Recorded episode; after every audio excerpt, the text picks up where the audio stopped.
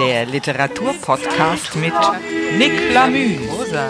So, hallo. Ich sitze hier mit Dorina Gelni. Hallo Dorina. Hallo Nicola. Dorina und ich, wir haben uns in Italien kennengelernt, wo wir übrigens auch gerade sitzen. Dorina hat sich einen schönen Ort ausgesucht in unserem Dörfchen Garbagna, wo wir uns auch kennengelernt haben. Und das ist die Madonna del Lago, eine Kirche ein Kilometer vom Ortskern entfernt, wo wir hier in absoluter Einsamkeit sitzen. Nur die Vögel hört man und die Grillen zirpen. Und ansonsten haben wir hier alle Ruhe, um unseren Podcast aufzunehmen. Dorina, wir haben uns hier kennengelernt, aber du hast nicht immer in Garbagna gelebt. Nein, Nicola, genau. äh, Ich bin Italienerin. Ich habe immer in Mailand gewohnt und seit ich selbstständig bin mit meiner Agentur, äh, über, ich arbeite mit Musik und Büchern, ähm, habe ich äh, mich entschieden, hier in Garbagna zu leben, weil ich hier auch einen Freund habe. Also meinen Freund habe. Ah, die Liebe hat dich nach Garbagna gezogen. Ja, die, nicht nur die Liebe und die Natur. Ja, wie gesagt, wir sitzen hier, hier also ganz alleine und äh, im Schatten. Es ist ganz schön, herrlich, herzlicher Tag und keine Mücke. Ja, das stimmt. Und äh, Dorina ist tatsächlich die einzige in unserem Dörfchen, die so wunderbar Deutsch spricht. Eine große Wohltat. Und dann habe ich eben erst mitbekommen, dass du auch mit Literatur und Musik zu tun hast. Also das ist ja natürlich ein Glücksfall. Und ähm, deswegen dachte ich, dass ich dir hier einen deutschen Text vorlesen kann und du verstehst ihn auch. dann fangen wir doch mal an damit. Nach einer glücklichen, für mich jedoch sehr beschwerlichen Seefahrt erreichten wir endlich den Hafen. Sobald ich mit dem Boote ans Land kam, belud ich mich selbst mit meiner kleinen Habseligkeit, und durch das wimmelnde Volk mich drängend ging ich in das nächste Haus hinein, vor welchem ich ein Schild hängen sah. Ich begehrte ein Zimmer. Der Knecht maß mich mit einem Blick und führte mich unters Dach. Ich ließ mir frisches Wasser geben und genau beschreiben, wo ich den Herrn Thomas John aufzusuchen habe. Vor dem Nordertor. Das erste Landhaus zur rechten Hand, ein großes neues Haus von rot und weißem Marmor, mit vielen Säulen. Gut. Es war noch früh an der Zeit. Ich schnürte sogleich mein Bündel auf, nahm meinen neu gewandten schwarzen Rock heraus, zog mich reinlich an mit meinen besten Kleidern, steckte das Empfehlungsschreiben zu mir und setzte mich alsbald auf den Weg zu dem Manne, der mir bei meinen bescheidenen Hoffnungen förderlich sein sollte. Nachdem ich die lange Norderstraße hinaufgestiegen und das Tor erreicht, sah ich bald die Säulen durch das Grüne schimmern. Also hier, dachte ich. Ich wischte den Staub von meinen Füßen mit meinem Schnupftuch ab, setzte mein Halstuch in Ordnung und zog in Gottes Namen die Klingel. Die Tür sprang auf. Auf dem Flur hatte ich ein Verhör zu bestehen. Der Portier ließ mich aber anmelden, und ich hatte die Ehre, in den Park gerufen zu werden, wo Herr John mit einer kleinen Gesellschaft sich erging.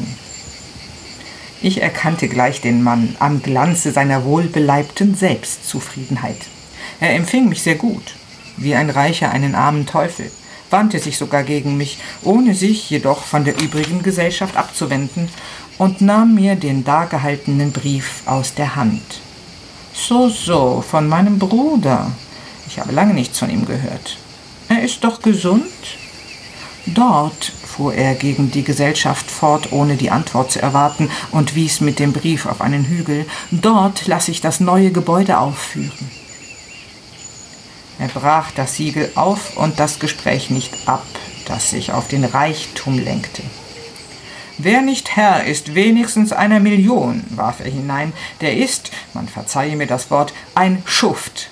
Oh, wie wahr, rief ich aus mit vollem, überströmenden Gefühl. Das musste ihm gefallen.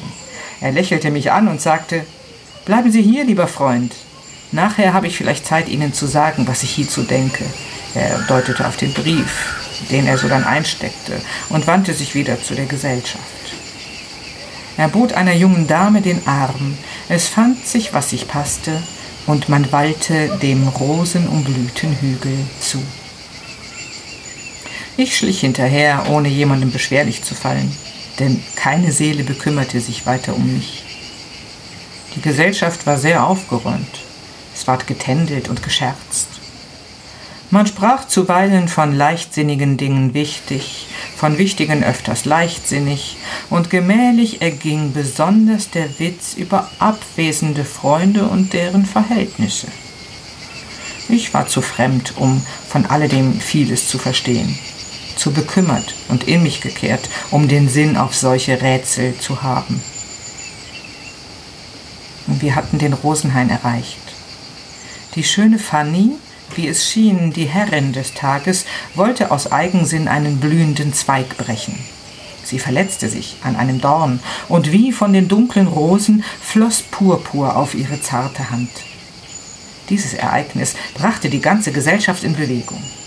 Es wurde englisch Pflaster gesucht. Ein stiller, dünner, hagerer, länglichter, ältlicher Mann, der neben mitging und den ich noch nicht bemerkt hatte, steckte sogleich die Hand in die knapp anliegende Schoßtasche seines altfränkischen Rockes, brachte eine kleine Brieftasche daraus hervor, öffnete sie und reichte der Dame mit devoter Verbeugung das Verlangte. Sie empfing es ohne Aufmerksamkeit für den Geber und ohne Dank. Die Wunde ward verbunden und man ging weiter den Hügel hinan, von dessen Rücken man die weite Aussicht über das grüne Labyrinth des Parkes nach dem unermesslichen Ozean genießen wollte.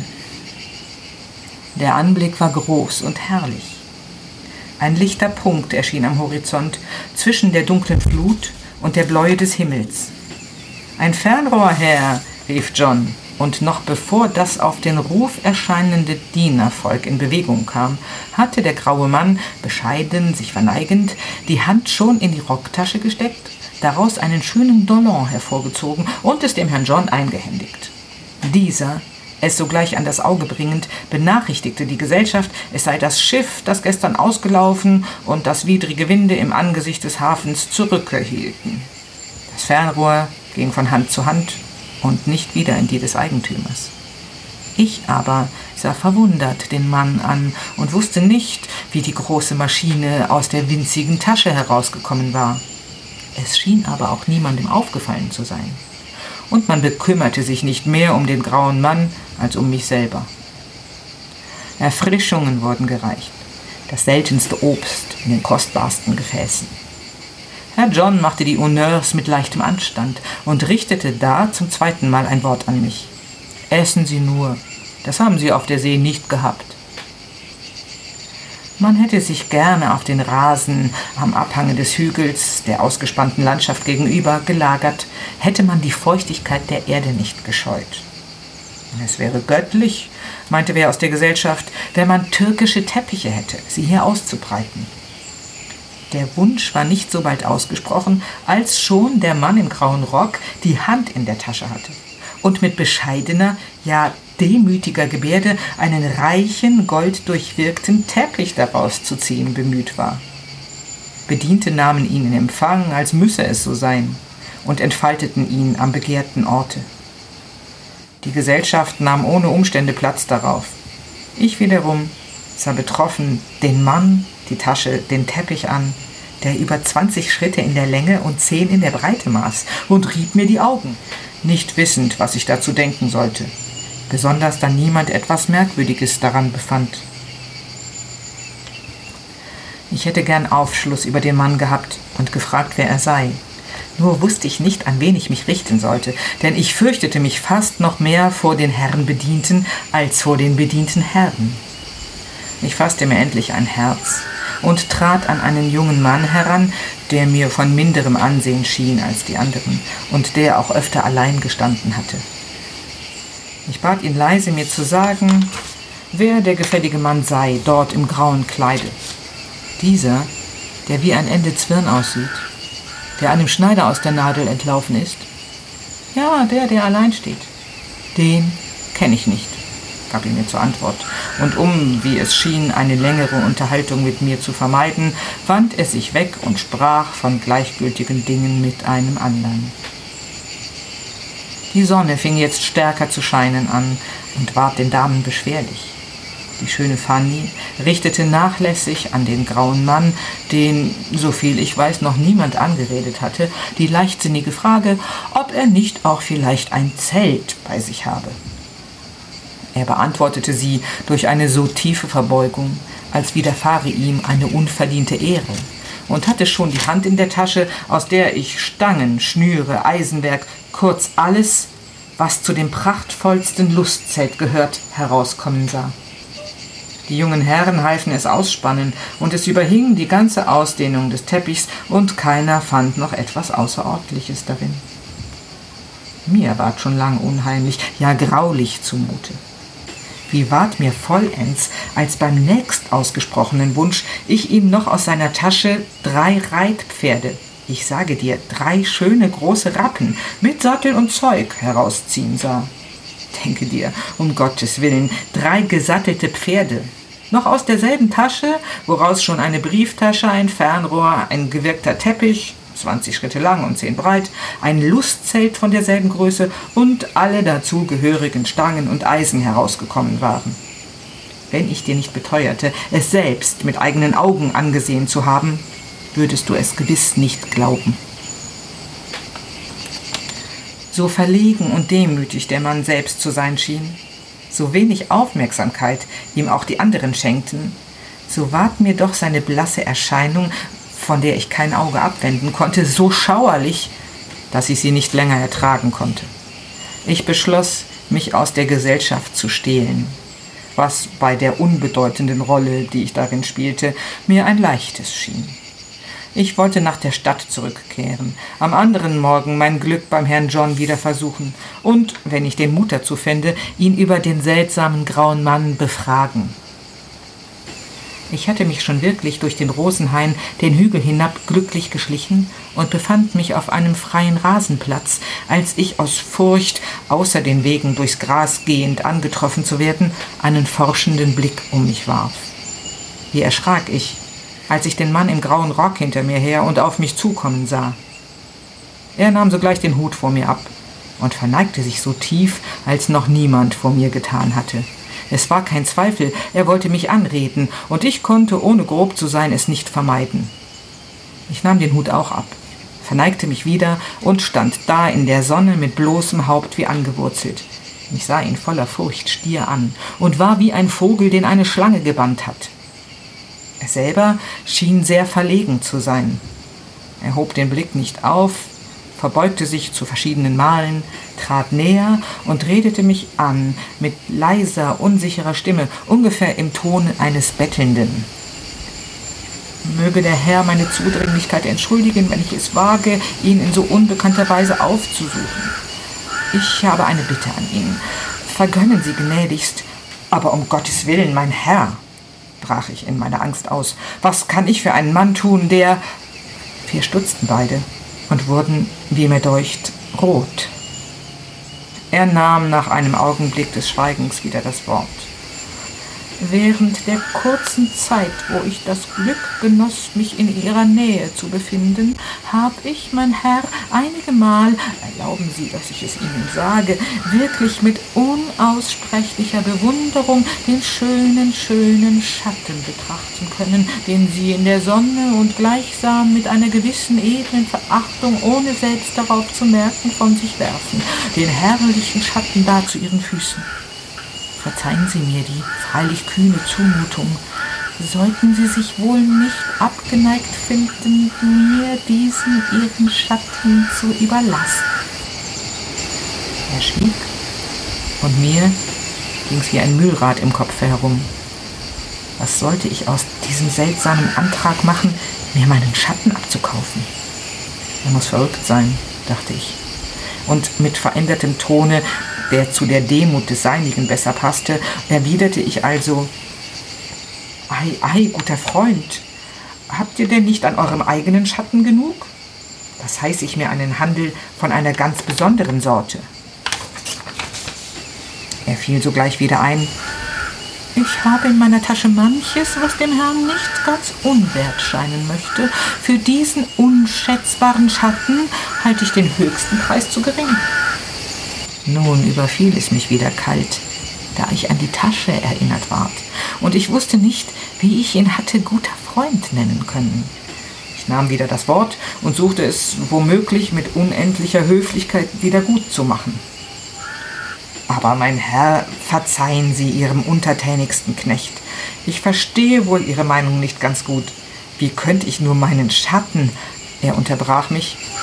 Ich bitte mir nur dero Erlaubnis, hier auf der Stelle diesen edlen Schatten aufheben zu dürfen und zu mir zu stecken. Wie ich das mache, sei meine Sorge.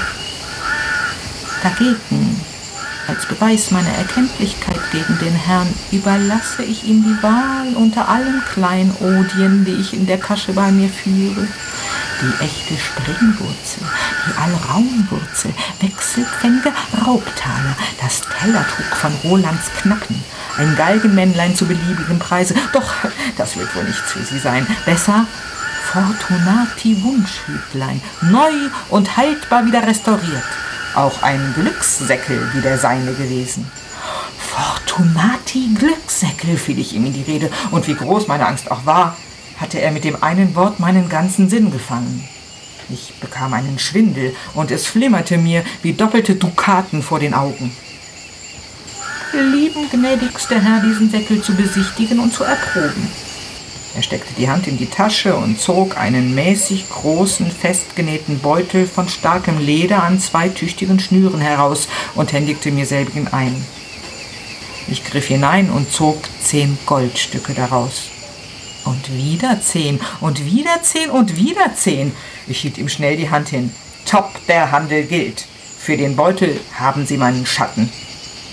Er schlug ein, kniete dann ungesäumt vor mir nieder, und mit einer bewundernswürdigen Geschicklichkeit sah ich ihn meinen Schatten vom Kopf bis zu meinen Füßen leise von dem Grase lösen, aufheben, zusammenrollen und falten und zuletzt einstecken. Er stand auf, verbeugte sich noch einmal vor mir und zog sich dann nach dem Rosengebüsche zurück. Mich dünkt, ich hörte ihn da leise für sich lachen. Ich hielt aber den Beutel bei den Schnüren fest. Rund um mich her war die Erde sonnenhell und in mir war noch keine Besinnung. Ich kam endlich wieder zu Sinnen und eilte diesen Ort zu verlassen, wo ich hoffentlich nichts mehr zu tun hatte. Ich füllte erst meine Taschen mit Gold. Dann band ich mir die Schnüre des Beutels um den Hals fest und verbarg ihn selbst auf meiner Brust. Ich kam unbeachtet aus dem Park, erreichte die Landstraße und nahm meinen Weg nach der Stadt. Wie ich in Gedanken dem Tore zuging, hörte ich hinter mir schreien, Junger Herr, hey, junger Herr, hören Sie doch. Ich sah mich um. Ein altes Weib rief mir nach. Sehe der Herr sich doch vor, Sie haben Ihren Schatten verloren. Danke, Mütterchen. Ich warf ihr ein Goldstück für den wohlgemeinten Rat hin und trat unter die Bäume. Am Tore musste ich gleich wieder von der Schildwacht hören. Wo hat der Herr seinen Schatten gelassen? Und gleich wieder darauf von ein paar Frauen. Jesus Maria, der arme Mensch hat keinen Schatten. Das fing mich an zu verdrießen, und ich vermied sehr sorgfältig, in die Sonne zu treten. Das ging aber nicht überall an, zum Beispiel nicht über die breite Straße, die ich zunächst durchkreuzen musste, und zwar zu meinem Unheil in eben der Stunde, wo die Knaben aus der Schule gingen. Ein verdammter, buckeliger Schlingel, ich sehe ihn noch, hatte es gleich weg, dass mir ein Schatten fehle. Er verriet mich mit großem Geschrei der sämtlichen literarischen Straßenjugend der Vorstadt, welche sofort mich zu rezensieren und mit Kot zu bewerfen anfing. Um sie von mir abzuwehren, warf ich Gold zu vollen Händen unter sie und sprang in einen Mietswagen, zu dem mir mitleidige Seelen verhalfen. Ich war noch sehr verstört, als der Wagen vor meinem alten Wirtshaus hielt. Ich erschrak über die Vorstellung, nur noch jenes schlechte Dachzimmer zu betreten. Ich ließ mir meine Sachen herabholen, empfing den ärmlichen Bündel mit Verachtung, warf einige Goldstücke hin und befahl, vor das vornehmste Hotel vorzufahren. Ich schickte den Kutscher mit Gold weg, ließ mir die besten Zimmer vorn heraus anweisen und verschloss mich darin, sobald ich konnte. Was denkest du, dass ich nun anfing? Oh, mein lieber Chamisso, selbst vor dir es zu gestehen, macht mich erröten. Ich zog den unglücklichen Säckel aus meiner Brust hervor und mit einer Art Wut, die wie eine flackernde Feuersbrunst sich in mir durch sich selbst mehrte, zog ich Gold daraus. Und Gold und Gold und immer mehr Gold und streute es auf den Estricht und schritt darüber hin und ließ es klirren und warf, mein armes Herz, an dem Glanze, an dem Klange weidend, immer des Metalles mehr zu dem Metalle, bis ich ermüdet selbst auf das reiche Lager sank und schwelgend darin wühlte, mich darüber wälzte. So verging der Tag, der Abend, ich schloss meine Türe nicht auf. Die Nacht fand mich liegend auf dem Golde, und darauf übermannte mich der Schlaf. Ich erwachte. Es schien noch sehr früh zu sein. Meine Uhr stand. Ich war wie zerschlagen, durstig und hungrig auch noch. Ich hatte seit dem vorigen Morgen nichts gegessen. Ich stieß von mir mit Unwillen und Überdruss dieses Gold, an dem ich kurz vorher mein törichtes Herz gesättigt. Nun wusste ich verdrießlich nicht, was ich damit anfangen sollte. Es durfte nicht so liegen bleiben. Ich versuchte, ob es der Beutel wieder verschlingen wollte. Nein. Musste mich bequemen, es mühsam und mit saurem Schweiß zu einem großen Schrank zu schleppen und es darin zu verpacken. Am anderen Tage war meine erste Sorge, nach dem Manne im grauen Rocke überall suchen zu lassen. Vielleicht sollte es mir gelingen, ihn wiederzufinden, und wie glücklich, wenn ihn wie mich der törichte Handel gereuen sollte. Ich ließ meinen Diener Bendel vor mich kommen. Ich schilderte ihm genau den Mann, in dessen Besitz ein Schatz sich befand, ohne den mir das Leben nur eine Qual sei. Ich sagte ihm die Zeit, den Ort, wo ich ihn gesehen, und beschrieb ihm alle, die zugegen gewesen, und fügte dieses Zeichen noch hinzu. Er solle sich nach einem Fernrohr, nach einem golddurchwirkten türkischen Teppich, nach einem Prachtlustzelt und endlich nach den schwarzen Reithengsten genau erkundigen, deren Geschichte, ohne zu bestimmen wie, mit der des rätselhaften Mannes zusammenhänge, welche allen unbedeutend geschienen und dessen Erscheinung die Ruhe und das Glück meines Lebens zerstört hatte. Wie ich ausgeredet, holte ich Gold her, eine Last, wie ich sie nur zu tragen vermochte, und legte Edelsteine und Juwelen noch hinzu für einen größeren Wert. Wendel, sprach ich, dieses ebnet viele Wege und macht vieles leicht, was unmöglich schien. Sei nicht karg damit, wie ich es nicht bin, sondern geh und erfreue deinen Herrn mit Nachrichten, auf denen seine alleinige Hoffnung beruht. Er ging, spät kam er und traurig zurück. Keiner von den Leuten des Herrn John, keiner von seinen Gästen, er hatte alle gesprochen, wusste sich nur entfernt an den Mann im grauen Rocke zu erinnern. Der neue Teleskop war da, und keiner wusste, wo er hergekommen. Der Teppich, das Zelt waren da noch auf demselben Hügel ausgebreitet und aufgeschlagen.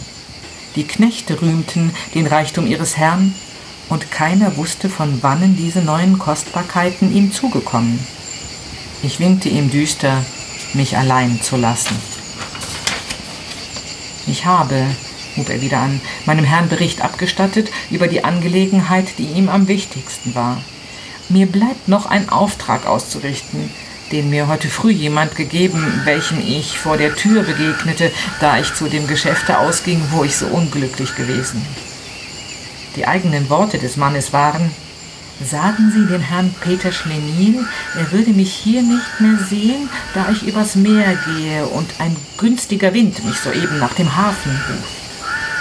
Aber über Jahr und Tag werde ich die Ehre haben, ihn selber aufzusuchen und ein anderes, ihm dann vielleicht annehmliches Geschäft vorzuschlagen. Empfehlen Sie mich ihm untertänigst und versichern ihn meines Dankes. Ich frug ihn noch, wer er wäre. Er sagte aber, Sie kennten ihn schon. Unglücklicher, schrie ich händeringend, das war er ja selbst. Und ihm fiel es wie Schuppen von den Augen. Ja, er war es, war es wirklich, rief er erschreckt aus, und ich, verblendeter, blödsinniger, habe ihn nicht erkannt, ihn nicht erkannt und meinen Herrn verraten. Er brach in die bittersten Vorwürfe gegen sich aus, und die Verzweiflung, in der er war, musste mir Mitleiden einflößen. Ich sprach ihm Trost ein und schickte ihn alsbald nach dem Hafen, um womöglich die Spuren des seltsamen Mannes zu verfolgen. Aber an diesem selben Morgen waren sehr viele Schiffe ausgelaufen, alle nach anderen Weltstrichen, alle nach anderen Küsten bestimmt. und der graue Mann war spurlos wie ein Schatten verschwunden. Mein lieber Chamisso, so lebe ich noch heute. Ich habe, soweit meine Stiefel gereicht, die Erde, ihre Gestaltung, ihre Höhen, ihre Temperatur, ihre Atmosphäre in ihrem Wechsel, die Erscheinungen ihrer magnetischen Kraft, das Leben auf ihr, besonders im Pflanzenreiche, gründlicher kennengelernt als vor mir irgendein Mensch. Ich habe die Tatsachen mit möglichster Genauigkeit in klare Ordnung aufgestellt, habe meine Folgerungen und Ansichten in einigen Abhandlungen niedergelegt. Ich habe die Geographie vom Inneren von Afrika und von den nördlichen Polarländern, vom Inneren von Asien und von seinen östlichen Küsten festgesetzt. Meine Historia Stirpium Plantarum Utriusque Orbis steht da als ein großes Fragment der Flora Universalis Terrae. Ich werde Sorge tragen, dass vor meinem Tode meine Manuskripte bei der Berliner Universität niedergelegt werden. Und dich, mein lieber Chamisso, habe ich zum Bewahrer meiner wundersamen Geschichte erkoren, auf dass sie vielleicht wenn ich von der Erde verschwunden bin, manchen ihrer Bewohner zur nützlichen Lehre gereichen könne. Du aber, mein Freund, willst du unter den Menschen leben, so lerne verehren zu förderst den Schatten, sodann das Geld. Willst du nur dir und deinem besseren Selbst leben? Oh, so brauchst du keinen Rat.